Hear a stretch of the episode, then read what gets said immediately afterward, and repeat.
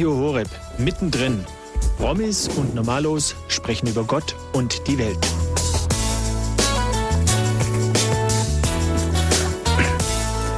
Ein herzliches Grüß Gott, liebe Jugendliche und Junggebliebene am heutigen Abend der Jugend bei Radio Horeb. Mittendrin Promis und Normalos sprechen über Gott und die Welt. Ich bin der Ginki und darf euch recht herzlich live hier aus unserem Studio in München begrüßen. Du hast es bereits gehört, das Thema der heutigen Sendung Multikulti von muslimischen Osternes Bauern und mehr. Vielleicht hast du dir jetzt auch die, die ganze Zeit die Frage gestellt, hä? Was meinen Sie denn damit jetzt? Hä, was bedeutet denn das? Leider Gottes haben wir in der jüngeren Vergangenheit immer den was anderes über Flüchtlinge etc. pp. gehört. Gerade die Katastrophe in Tröglitz, wo dieses Flüchtlingsheim angezündet worden ist. Und wir haben uns die Frage gestellt, hey, das gibt's doch gar nicht. Man hört immer nur von Asylbewerbern, man hört immer nur von Flüchtlingen, aber eigentlich weiß man darüber gar nicht so viel. Und weil ich persönlich darüber recht wenig wusste, habe ich mir heute jemanden zu mir ins Studio geholt, die eben genau dieses Multikulti, diese muslimischen Osternestbauern und noch viel mehr ein halbes Jahr in ihrem Praxissemester mitbekommen hat. Sie heißt Clara Richter, ist 21 Jahre alt, kommt aus München, studiert an der Katholischen Stiftungsfachhochschule hier in München Soziale Arbeit und hat ihr Praxissemester in Frankfurt am Main in einer Einrichtung gemacht, die sich im Besonderen um unbegleitete minderjährige Flüchtlinge kümmert. Clara, dir ein herzliches Grüß Gott. Sau cool, dass du dir Zeit genommen hast. Hallo, Ginki. Am Anfang, was bedeutet denn eigentlich unbegleiteter minderjähriger Flüchtling? Unbegleitete minderjährige Flüchtlinge sind Flüchtlinge, die minderjährig sind und die Bundesrepublik erreichen, ohne dass sie in Begleitung von ihren Erziehungsberechtigten oder anderen Erwachsenen sind, die auf sie aufpassen und für sie sorgen können. Das hört sich jetzt ja schon ein bisschen crazy an, wenn ich das mal sagen darf. Also, warum gerade so eine Institution oder warum bist du auch nach Frankfurt gegangen? Frankfurt ist jetzt ja, ich meine, das ist ja nördlicher der Donau, also das ist ja eigentlich gar nichts für uns Südbayern. Du hast es schon gesagt, ich bin in München aufgewachsen, ich bin hier in den Kindergarten gegangen, ich bin hier zur Schule gegangen, ich studiere hier und ich wollte selber einfach mal weg und dachte, dieses Praxissemester ist ganz gut und habe mich deswegen eben speziell in anderen Städten umgeschaut nach einem Praktikum. Und warum jetzt genau hast du dich für so eine Institution begeistert? Ich habe hier vor meinem Studium und auch zu Beginn meines Studiums in einer Einrichtung gearbeitet für ganz normale, in Anführungsstrichen, deutsche Jugendliche im Münchner Umland. Und es war mir, es hat mir Spaß gemacht, aber es war mir auf Dauer ein bisschen zu langweilig. Es waren, die Probleme waren nicht so, dass sie mich in meiner Kompetenz, die ich auch im Studium erlerne, oft gefordert haben. Und ich habe mir was ausgesucht oder wollte mal einen Arbeitsbereich sehen, in dem ich mehr gefordert werde, in dem ich mehr lebe, in dem ich mehr zu tun habe. Wie haben denn genau da dann deine Familie oder deine Freunde darauf reagiert, als du gesagt hast, ich verlasse München, ich gehe nach Frankfurt, um eben unbegleitete minderjährige Flüchtlinge zu unterstützen? Mm, die Studienfreunde wussten ja, worum es ging. Also die fanden das eigentlich gleich ganz cool. Ähm, meine Mama hat sich ein bisschen Sorgen gemacht. Das machen, glaube ich, alle Mütter so nebenbei ein bisschen. Ne? Ähm, auch weil ich halt hauptsächlich Jungs betreut habe. Ähm, ja, und auch die Tochter geht weg. Aber es war ja nur für ein halbes Jahr. Es war ja absehbar, dass ich wiederkomme. Du bist dann nach Frankfurt gekommen und warst jetzt vor dieser Institution gestanden. Was waren denn so deine allerersten Eindrücke? Ich habe mich gleich zu Beginn auch schon beim Bewerbungsgespräch sehr wohl gefühlt. Also ich, das Haus ist ein Einfamilienhaus in der Innenstadt und das ist, es ist hell, es ist familiär, es ist freundlich, es ist offen. Überall hängen Bilder, Fotos, Gemälde. Ähm, man merkt, dass da drin ja Jugendliche leben und die Stimmung ist gut und ich habe mich gefreut, da zu arbeiten. In was für einem Alter befinden sich die denn, die in dieser Einrichtung betreut werden? Der jüngste, den ich hatte, war zwölf und der älteste war 18, wobei die meisten im Alter zwischen 15 und 17 Jahren sind. Zwölf, das muss man sich mal vorstellen, lieber Hörer, lieber Jugendlicher. Zwölf Jahre, da hat er aber schon eine Flucht alleine ohne seine Eltern hinter sich. Also für uns eins kaum vorstellbar. Aus welcher Herkunft oder welche Herkunft haben denn die Jugendlichen so? Die meisten Jugendlichen, die wir betreut haben, sind aus Somalia und aus Afghanistan. Viele von euch denken jetzt wahrscheinlich, warum nicht aus Syrien? In Syrien ist es aber zum Beispiel so, dass die Familien meistens gemeinsam fliehen. Und in Afghanistan und Somalia mittlerweile auch viele Jugendliche aus Eritrea machen sich eben alleine auf den Weg. Eritrea, ähm, wo liegt denn, ich bin jetzt nicht so geografisch bewandert, wo liegt denn das jetzt gleich nochmal? Ähm, nördlich von Somalia am Horn von Afrika. Also westlich oder östlich? Östlich. Östlich, ja, ich kann links und rechts habe ich nur, Entschuldigung. Ja, ähm, wie können wir uns denn das vorstellen? Ich habe gerade gesagt, dass die Jugendlichen da, gerade auch der Zwölfjährige, da bereits schon eine Flucht hinter sich hat. Wie können wir uns das vorstellen? Ich meine, zwölf, also wenn ich dran denke, als ich zwölf war, da war ich froh, dass ich meine Schnürsenkel zubracht habe. Da war ich froh, wenn mir meine Mama oder mein Papa mal der Haustürschlüssel gegeben haben. Wie können wir uns das vorstellen? Die Arbeit oder der Tagesablauf? Nee, die Flucht jetzt so generell. Ach, die Flucht. Ähm, ich kann kurz zwei Beispiele nennen, also die Flucht aus Somalia und die Flucht aus Afghanistan. Es gibt ganz klassische Fluchtrouten. Die Jungs, die wir aus Somalia hatten, ähm, sind auf dem Landweg bis zur Sahara gekommen, zu Fuß, im Zug, mit Lastwagen, mit Bussen, sind dann ähm, auf LKWs durch die Sahara gefahren, waren dann lange Zeit in Libyen zumeist, auch teilweise im Gefängnis dort, auch über Monate und sind dann mit den Fischerbooten, was man auch oft in den Nachrichten hört, ähm, über das Mittelmeer gefahren sind, in Süditalien angekommen, waren dann auch dort nochmal festgehalten in ja, Lagern und sind dann von dort aus mit dem Zug oder mit PKWs, mit Schleppern nach Deutschland gekommen. Und aus Afghanistan, die Jugendlichen ähm, gehen erst in den Iran meistens, laufen dann über ein Gebirge in die Türkei kommen dann über einen Fluss nach Griechenland, von dort aus mit dem Boot nach Italien und dann von Italien wieder mit dem Zug oder mit dem Auto nach Deutschland.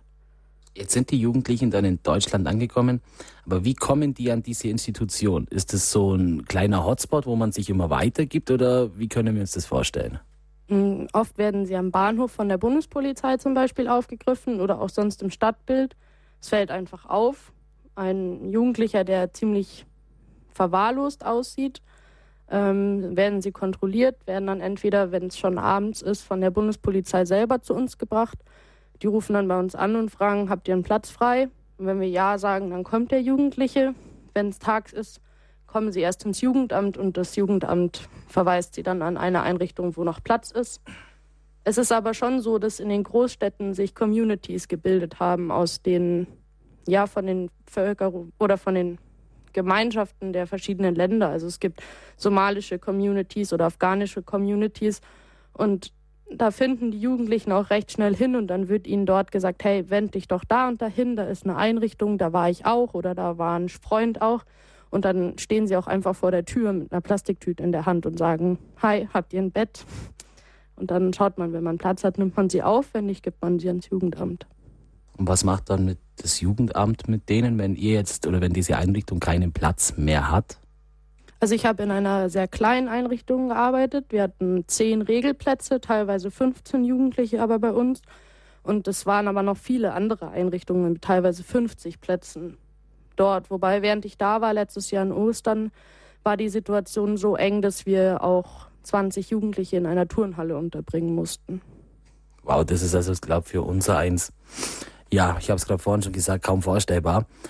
Ich würde sagen, bevor wir jetzt mal uns um deinen Tagesablauf uns kümmern. Ich bin richtig gespannt, was du da echt gemacht hast. Also wenn ich an meine Praktikas denke, ähm, mehr als Akten einordnen habe ich da nicht machen dürfen. Ich bin gespannt, was du gemacht hast. Bevor wir uns dahin gehen, jetzt widmen, habt ihr die Möglichkeit, wenn wir jetzt das Lied anhören, euch die Fragen zum Stellen, hey, stellt der Ginki jetzt heute noch die Frage oder boah, muss ich die Frage selber stellen oder boah, ich möchte es unbedingt von der Clara wissen, aber der fragt mich da jetzt irgendwie nie oder der fragt die Clara nie. Dann hast du jetzt die Gelegenheit. Ruf bei uns an und stell die Frage direkt der Clara unter 089 517 008 008. Ich wiederhole nochmal 089 517 008 008. Oder wenn du nicht möchtest, dass du direkt jetzt zu uns ins Studio kommst und eher so die denkst, ah, ich möchte es anonym machen und ich möchte, dass die Ginki für mich stellvertretend die Frage stellt, dann kannst du uns auch auf Facebook schreiben. Gib oben einfach im Suchfeld Radio Horeb Young and Faithful ein oder vielleicht bist du schon Mitglied unserer Facebook-Gruppe. Dann kannst du einfach auf deine Gruppen klicken. Dann kannst du mir da die Frage schreiben, entweder dass du sie postest oder mir eine Privatnachricht schreibst und dann stelle sie ich dir stellvertretend. Und bevor wir jetzt weitermachen, würde ich sagen, hören wir uns kurz das Lied an Vision.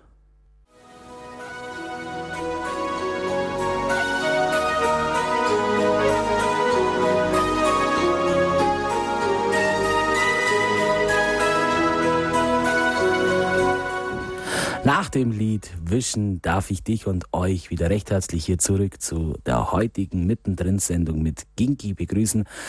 Clara Richter, 21 aus München, erzählt uns über ihr Praxissemester, das sie in der Einrichtung in Frankfurt gemacht hat, die sich um unbegleitete minderjährige Flüchtlinge gekümmert hat.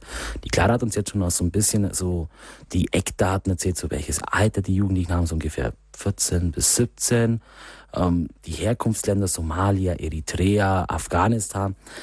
Und jetzt interessiert uns natürlich mal so, hey, was hat die denn den ganzen Tag gemacht? Also, weil mich interessiert es, wie gesagt, voll, weil meine Praktikas, die haben alle sich, ähm, naja, nach dem gleichen Schema abgespielt, Kaffee kochen, Ordner ablegen und irgendwelche äh, Akten lochen. Wenn du dir eine Frage hast und die unbedingt stellen willst, dann kannst du uns anrufen. 089 517 008 008 und kommst hier direkt zu uns ins Studio. Wenn du darauf nicht so viel Lust hast, aber trotzdem eine Frage stellen willst, dann kannst du uns auch auf Facebook, gib oben einfach Radio Horeb Young and Faithful ein und dann kannst du uns dort ebenfalls eine Frage stellen, die ich dann wiederum stellvertretend für dich stelle. Clara, wir haben gerade vorhin schon gesprochen, du standest jetzt da vor deiner Institution oder vor dieser Institution was waren denn nicht nur die ersten Eindrücke, sondern was war so dein Tagesablauf? Hat der sich immer nach Schema F abgespielt, wie es ich gerade beschrieben habe, oder gibt es da so für die Jugendlichen so einen generellen Ablauf, so wann sie aufstehen müssen und was die denn den ganzen Tag machen? Also für mich selber gab es keinen wirklichen Tagesablauf, den ich jeden Tag durchlebt habe, weil ähm, die Einrichtung vier, 24 Stunden betreut ist. Das heißt, es ist immer jemand von da. Das heißt, wir arbeiten im Schichtdienst. Damit hat man mit jeder Schicht einen anderen Ablauf. Für die Jungs ist es so, dass sie unter der Woche morgens in die Schule gehen. Die haben morgens Deutschunterricht und nachmittags auch nochmal Deutschunterricht. Und die meisten meiner Arbeitstage haben unter der Woche so um zwölf angefangen.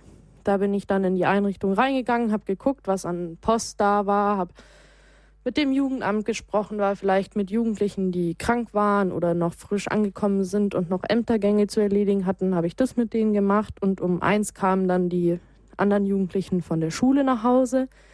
Dann wurde erstmal erzählt, wie es halt zu Hause auch ist, bei mir gewesen ist oder bei allen wahrscheinlich auch ist. Wie war es in der Schule? Was hast du gelernt? Ähm, Gab es irgendwas Besonderes?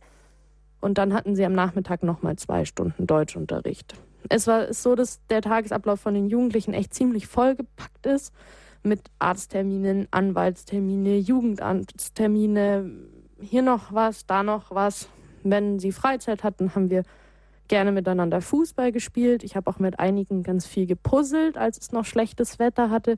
Es war ganz schön, wenn man da ein bisschen ins Reden gekommen ist mit ihnen. Sie haben gar nicht so wirklich gemerkt, dass sie sich mit mir unterhalten haben, weil die Konzentration eigentlich eher auf dem Puzzeln lag abends hat man dann gemeinsam gekocht und gemeinsam gegessen, hat vielleicht noch einen Film angeschaut oder eine Sendung und dann sind die Jugendlichen ins Bett gegangen und ich auch nach Hause. Und am Wochenende ist es so, dass am Samstag haben sie eigentlich einen freien Tag. Sie müssen nur am Vormittag ihre Zimmer putzen. Oh mein Gott. Es gibt auch erst Mittagessen, wenn alle Zimmer sauber sind. Und derjenige, der Küchendienst hat, auch mit mir zusammen gekocht hatte. ähm, und am Sonntag haben wir immer gemeinsam einen Ausflug gemacht. Das konnten ganz unterschiedliche Sachen sein. Wir waren in Museen, wir waren im Park, haben Frisbee gespielt, wir waren auf einer Schiffsrundfahrt, wir waren im Fußballstadion, alles Mögliche. Du hast gerade das Thema Schule gesagt. Wir haben jetzt eine Frage auf Facebook reinbekommen. Und zwar wie finden es die Jugendlichen hier in Deutschland? Gehen die auch ganz normal in die Schule oder haben sie Schwierigkeiten? Also gut, ich kann mir das schon echt klar vorstellen, dass die Schwierigkeiten haben. Ich meine, die haben ja wahrscheinlich jetzt in ihren Ländern noch nicht so viel Deutsch gesprochen. Also wenn sie ankommen, können sie echt erstmal gar kein Deutsch. Ähm, das lernen sie aber sehr, sehr, sehr, sehr schnell. Wenn sie ankommen, gehen sie auch erstmal nicht in die normale Schule, sondern sie gehen in einen Sprachkurs. Ähm, wobei das leider auch nicht selbstverständlich ist. Das ist von Einrichtung zu Einrichtung verschieden, ob und welchen Sprachkurs es gibt, also welche Qualität der Sprachkurs hat. Da hatten unsere Jungs jetzt ziemlich viel Glück, weil sie wirklich von einer pensionierten Lehrerin und einem Lehrer unterrichtet wurden. Und dann ist es wirklich erstmal nur Deutsch, Deutsch, Deutsch, Deutsch, Deutsch. Und auch in der, in der freien Zeit ist es nur ausgelegt darauf, dass sie Deutsch lernen. Also man geht mit ihnen zusammen einkaufen und sagt, das ist eine Tomate. Und dann sagen sie, das ist eine Tomate.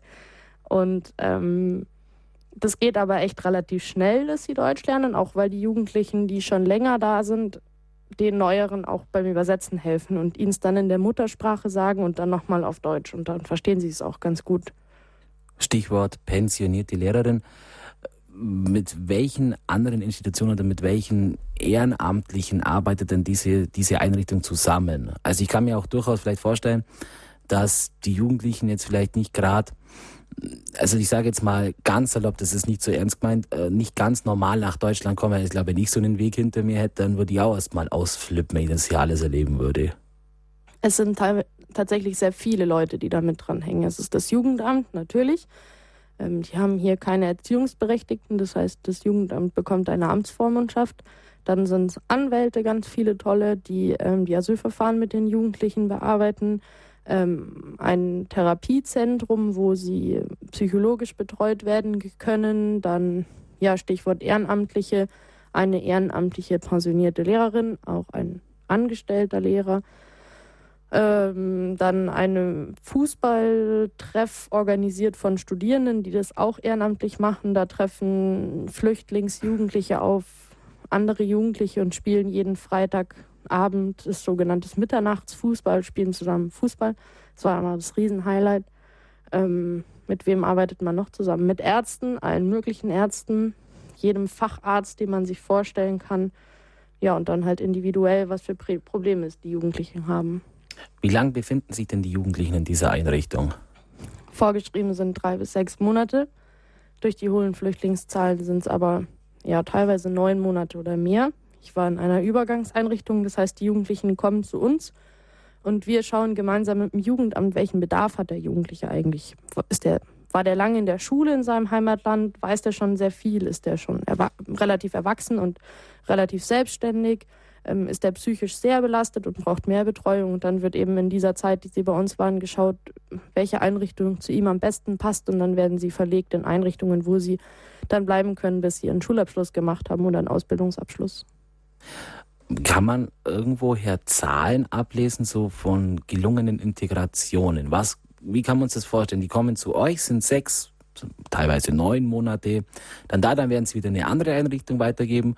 Ähm, das, was du mir mal so im Vorgespräch erzählt hast, der Deutschunterricht, der ist zwar auch ein bisschen vorhanden, aber jetzt auch nicht gerade so gut vorhanden. Wie funktioniert, ich meine, leider Gottes haben wir immer noch dieses, dieses vorherrschende Ideal, diese vorherrschende Meinung, ähm, ja, die kommen nach Deutschland und wollen nichts machen und wollen quasi nur unser Geld haben. Wie, wie kann man darauf reagieren heutzutage? Stimmt das wirklich oder also dieses Sie wollen nichts machen, kann ich überhaupt nicht bestätigen. Wir hatten Feiertag und ich hatte 15 Wurben, die Jungs vor mir stehen, die sich beschwert haben, sie dürfen heute nicht in die Schule und haben mich dann verdonnert, mit ihnen Deutschschule zu machen. Liebe Schüler, das ist genau das anzustrebende Ideal für euch. Ähm, und das ist auch der Punkt, wo ich gerade an meiner Bachelorarbeit hake, nämlich dass leider keine Zahlen erhoben werden, wie viele wirklich guten Schulabschluss bekommen oder auch welchen Ausbildungsabschluss bekommen. Ich kann nur von den Jugendlichen sprechen, die früher mal in der Einrichtung waren, wo ich jetzt gearbeitet habe und uns immer mal wieder besuchen gekommen sind.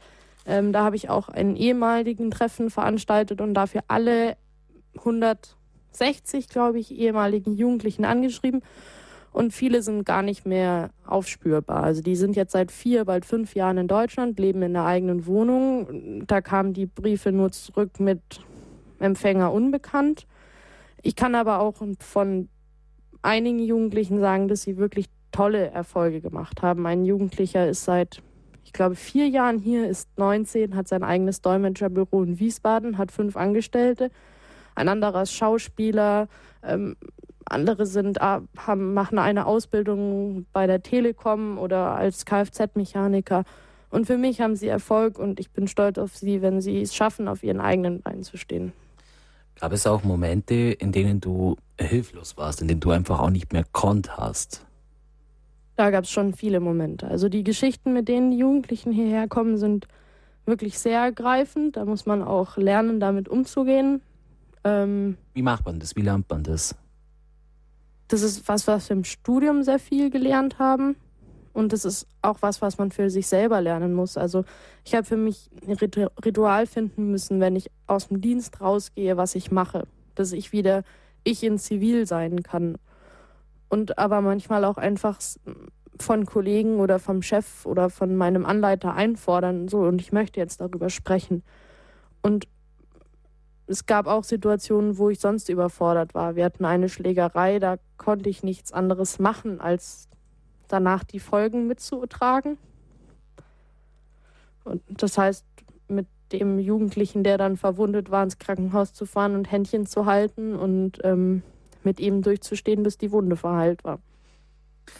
Woher nimmt man nach genau eben solchen Momenten dann doch wieder die Motivation aufzustehen? Ich meine auch, du hast erzählt, es ist Schichtdienst, dann ist es ja doch sehr auch persönlich für einen belastend. Ja, wie steht man da wieder auf und freut sich auf die Arbeit zu gehen? Ich finde, es ist im Vergleich zu dem, was ich vorher gemacht habe und was ich auch jetzt wieder mache in der offenen Jugendarbeit, eine wahnsinnig dankbare Arbeit ist. Ich habe mich über jedes deutsche Wort gefreut, was die Jungs gelernt haben. Wenn du merkst, die kommen hier an in Deutschland, die finden etwas für sich, was sie interessiert, die finden was, welchen Beruf sie später mal ausüben möchten. Es gibt Funken von Hoffnung in, im Asylverfahren. Ähm, oder sie bedanken sich einfach bei dir. Also es war sehr oft, wenn man sich nur drei, vier Minuten mit ihnen unterhalten hat, haben sie sich fünf Minuten dafür bedankt, dass man ihnen Zeit geschenkt hat, weil sie das eben gar nicht kennen. Und das ist das, was ihn einen dann immer und immer und immer wieder motiviert zu sagen, ich gehe da jetzt wieder hin, weil das ist, es ist schön. Das ist eine schöne Arbeit. Du hast gerade vorhin gesagt, dass du, als dein Praxissemester stattgefunden hat, da so einen ehemaligen Treffen auch organisiert hast.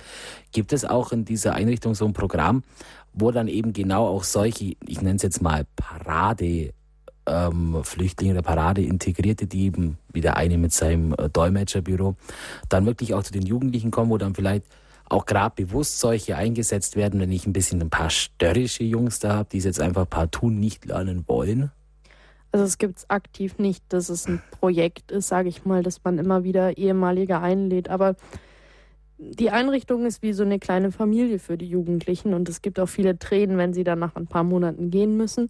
Und es kommen viele zum Beispiel am Samstag zum Mittagessen oder am Sonntag mit zum Ausflug und erzählen davon, was sie jetzt machen. Und ich persönlich finde es auch besser, wenn es so offen stattfindet, als wenn es gezwungen irgendwie ist und man die ehemaligen anfragt. Was würdest du, wenn jetzt du einen Wunsch frei hättest, an dieser Einrichtung ändern? An irgendeinem Workprozess, an irgendeinem Finanzierungsmodell? Oder gibt es überhaupt nichts, was man ändern müsste? Ich würde, glaube ich, die Bäder renovieren lassen. das kann nur das Manko einer Frau sein, dass die Bäder renoviert werden müssten. Nein, aber jetzt mal nochmal zum Schluss. Ganz im Ernst, was war dein persönliches Highlight, was du mitgenommen hast aus diesen sechs Monaten? Ich hatte viele kleine Highlights. Ähm, aber die haben alle irgendwie den gleichen Charakter und das war der Charakter, wenn diese Jugendlichen ganz normale Jugendliche waren. Zum Beispiel das Deutschlandspiel gegen Brasilien und wir haben alle schreiend auf dem Sofa gesessen und sind danach über den Hof gerannt und haben uns nur gefreut. Und das sind Momente, die vergisst man nicht tatsächlich vergisst man dieses 7 zu 1 äh, gegen Brasilien als Deutscher niemals. Ja, Clara, zum Schluss möchtest du jemanden grüßen? Ja, alle die Jungs, die ich betreuen durfte, 39 Stück waren es an der Zahl und das ganze Team, was da dahinter steckt. Dem kann ich mich auch unbekannterweise nur anschließen. Liebe Jugendliche, liebe, liebe Junggebliebene, wer hat an der Uhr gedreht? Ist es wirklich schon so spät? Ja, ich darf mich bei dir, liebe Clara, bedanken, dass du dir Zeit genommen hast, dass du uns über deine Erlebnisse erzählt hast, dass du uns teilhaben hast lassen an deinen sechs Monaten in Frankfurt, eben in dieser Einrichtung, die sich für unbegleitete minderjährige Flüchtlinge engagiert und einsetzt. Ich darf mich auch bei euch bedanken, dass ihr wieder eingeschalten habt und ich freue mich natürlich, wenn ihr das nächste Mal wieder einschaltet, wenn es heißt mittendrin Promis und Normalos sprechen über Gott und die Welt mit Ginki und Wolfi. In diesem Sinne, macht's es gut. Pfiat euch.